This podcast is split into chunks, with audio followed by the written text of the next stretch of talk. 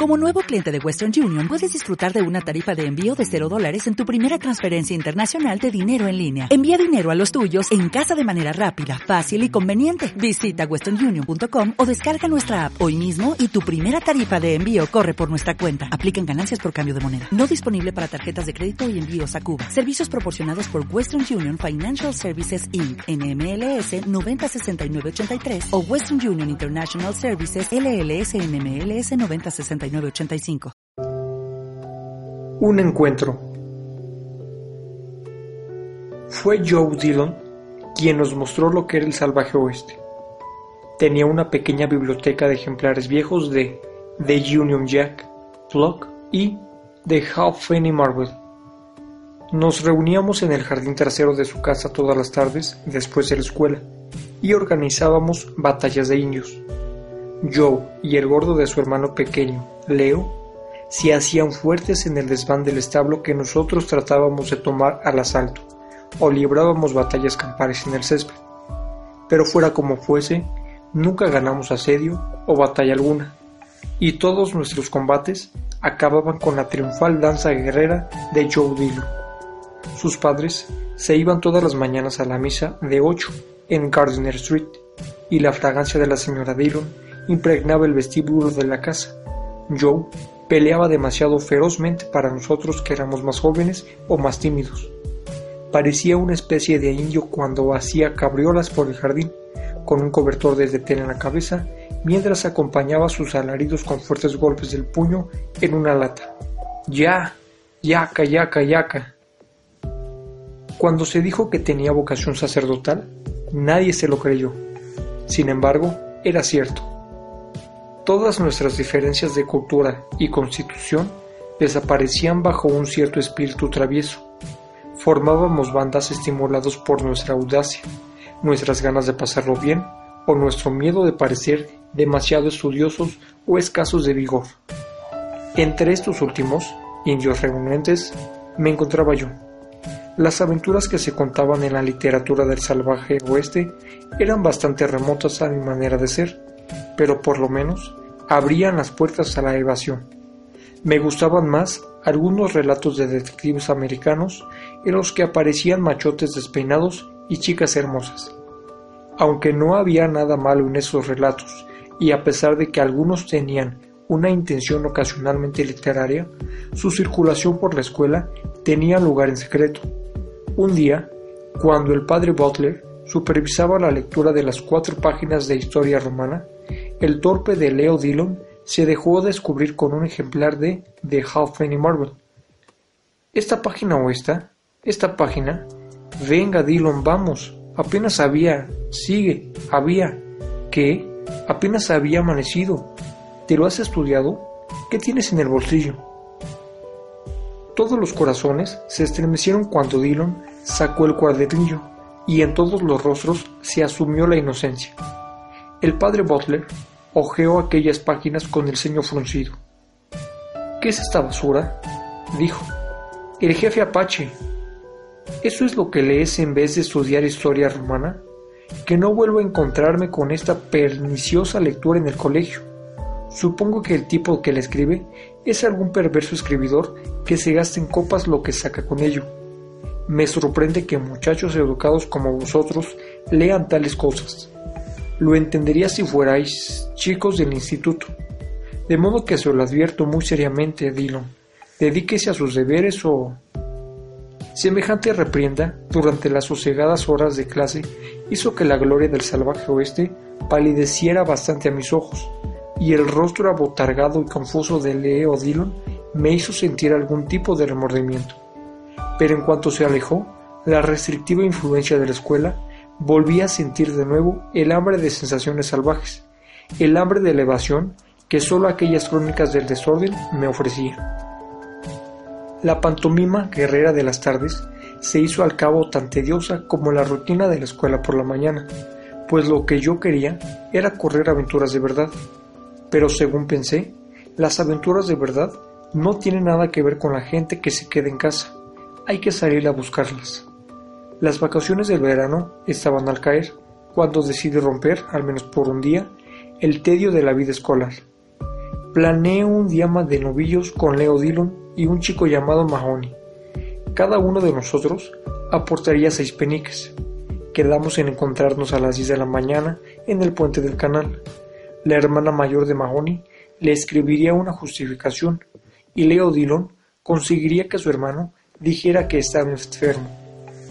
Decidimos ir a lo largo de la carretera del muelle hasta llegar a los barcos y coger entonces el transbordador y seguir caminando hasta ver el palomar. Leo Dillon temía que nos encontráramos al padre Butler o a alguien del colegio, pero Mahoney le preguntó muy sensatamente qué es lo que iba a estar haciendo el padre Butler en los alrededores del palomar. Nuestros recelos se disiparon y yo llevé a cabo la primera parte del plan guardando los seis peniques de cada uno de ellos una vez que les mostré mis propios seis peniques. Cuando ultimamos los detalles en la víspera, todos nos encontrábamos vagamente excitados. Nos dimos la mano, riendo, y Mahoney dijo, Hasta mañana, camaradas. Aquella noche dormí mal. Por la mañana fui el primero en llegar al puente, pues era el que vivía más cerca.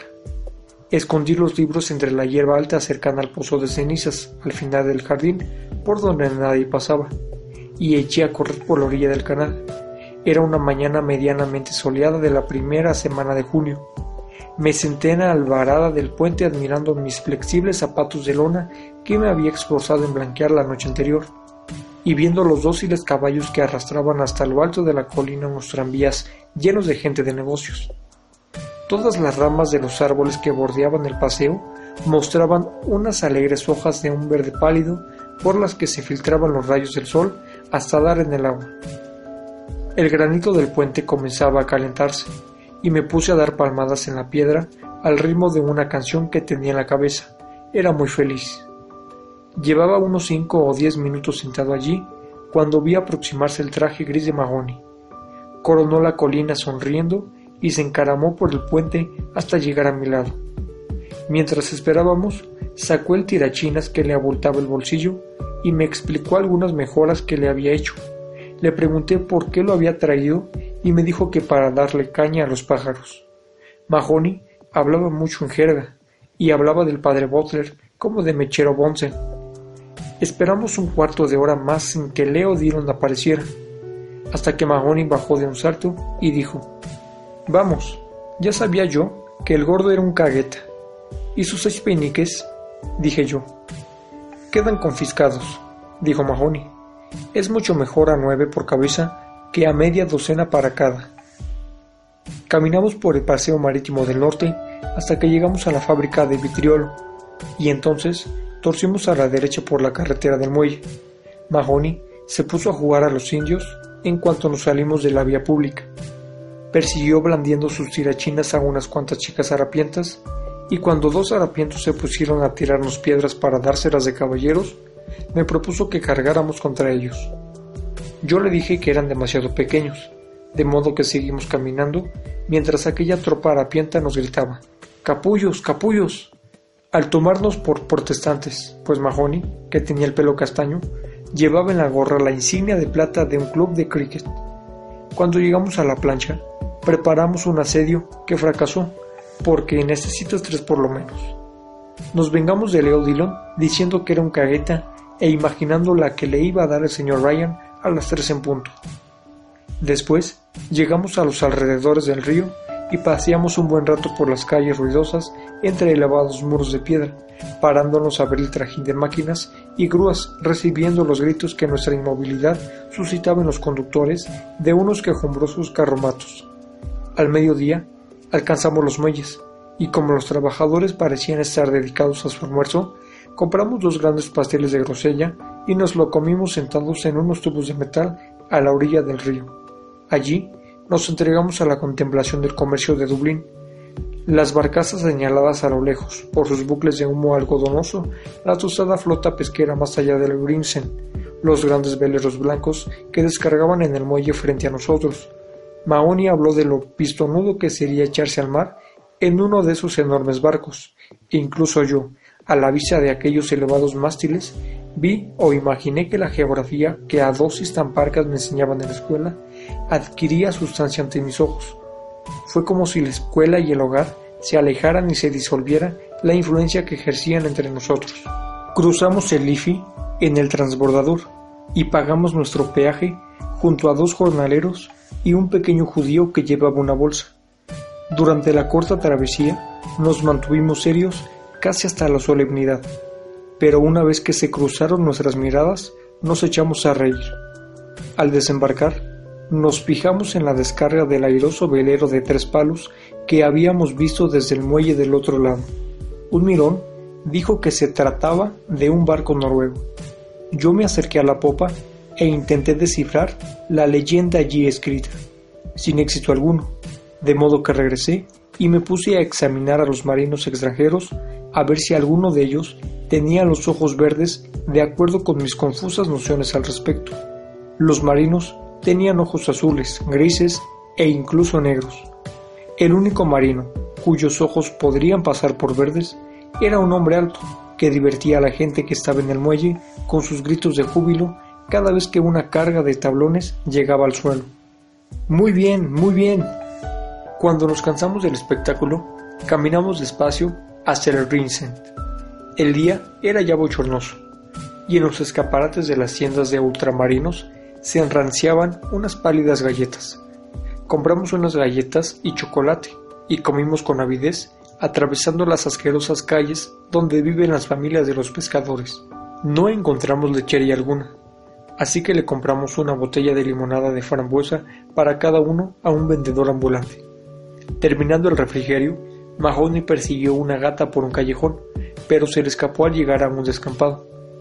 Estábamos bastante cansados, y cuando llegamos al descampado, nos sentamos a la vez en una escarpa de la orilla sobre cuya loma podíamos ver el Dodder.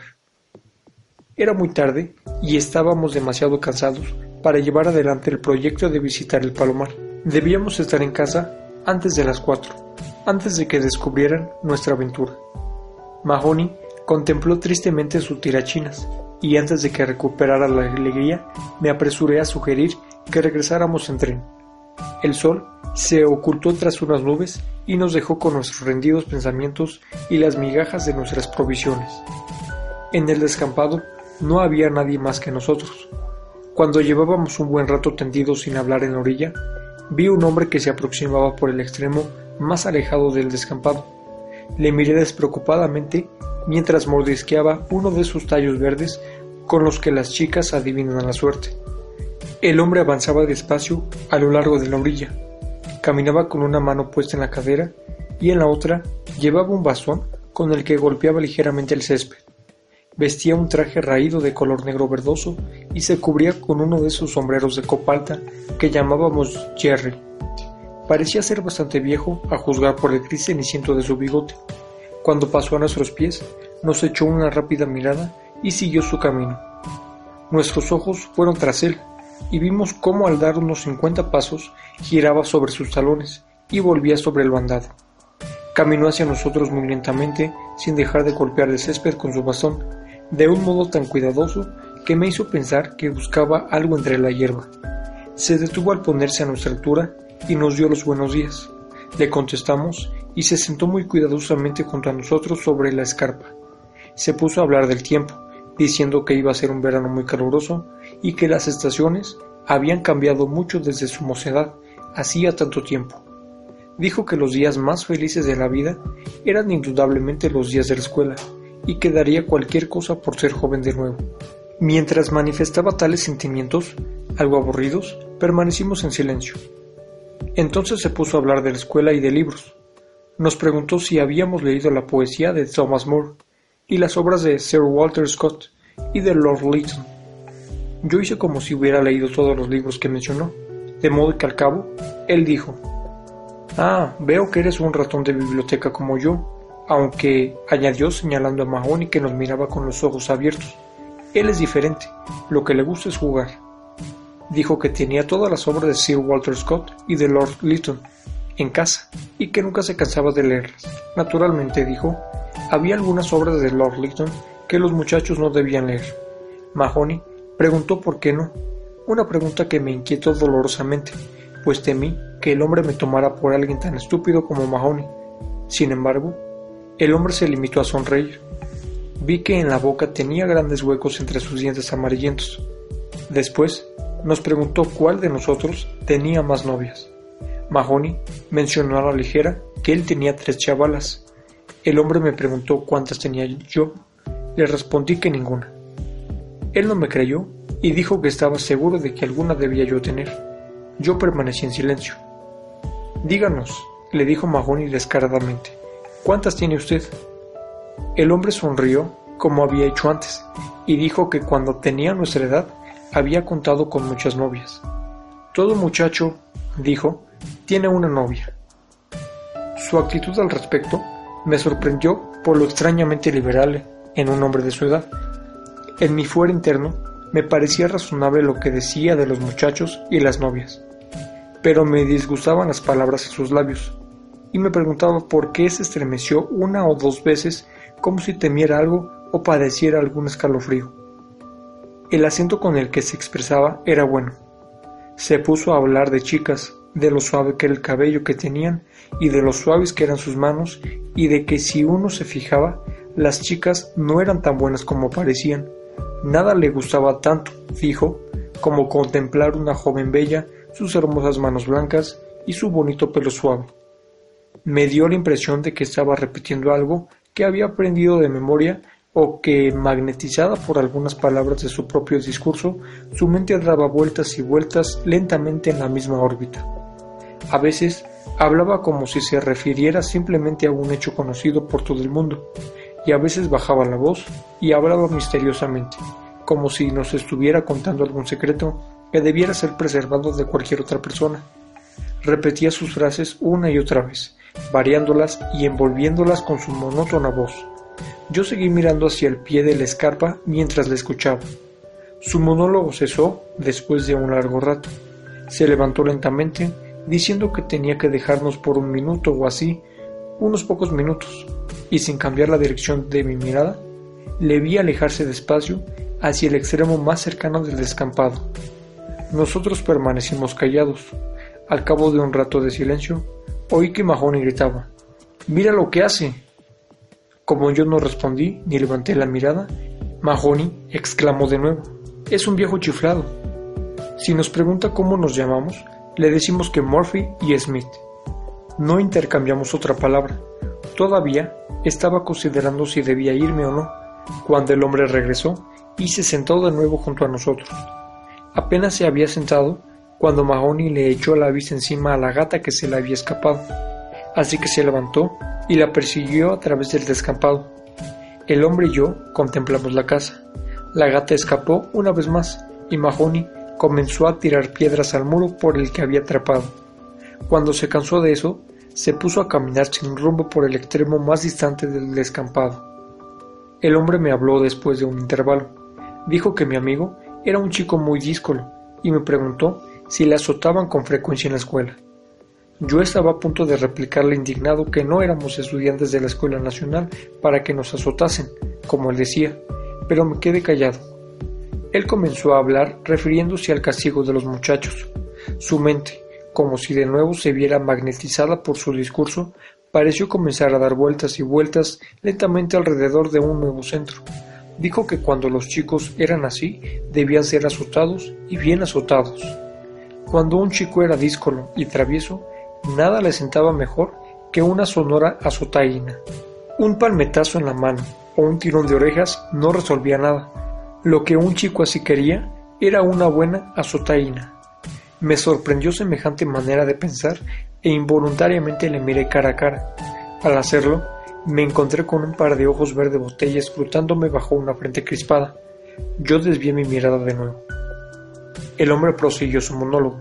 Parecía haber olvidado su liberalismo anterior. Dijo que si se encontraba con un chico dirigiendo la palabra a una chica o echándose una chica de novia, le azotaría y azotaría para enseñarle que con las chicas no se habla. Y si un chico se echaba una novia y mentía al respecto, él le daría una azotaína como ningún chico había recibido jamás en este mundo. Dijo que nada en el mundo le gustaría tanto como eso. Me describió cómo azotaría tal chico, como si desarrollara ante mí algún elaborado misterio. Eso, dijo, le gustaría más que cualquier cosa en este mundo, y su voz, según me conducía monótonamente a través del misterio, creció de un modo casi afectuoso y pareció implorar de algún modo mi comprensión. Yo aguardé hasta que hizo una pausa en su monólogo. Entonces me levanté bruscamente y para no revelar mi agitación me entretuve unos instantes haciendo que me ataba el zapato. Después le dije que debía marcharme y me despedí de él. Subí por la escarpa sin apresurarme, pero con el corazón latiéndome rápidamente, por temor a que me cogiera por las rodillas. Cuando llegué al final de la escarpa, me di la vuelta y sin mirarle grité Murphy. Mi voz sonó con un acento de valentía forzada, y me sentí avergonzado de mi mezquina estratagema. Tuve que gritar aquel nombre de nuevo antes de que Mahoney me diera un alarido por respuesta. Cómo latió mi corazón al verle correr a través del descampado hacia mí. Corría como si acudiera en mi ayuda, y yo me sentí compungido, porque en realidad siempre la había despreciado un poco.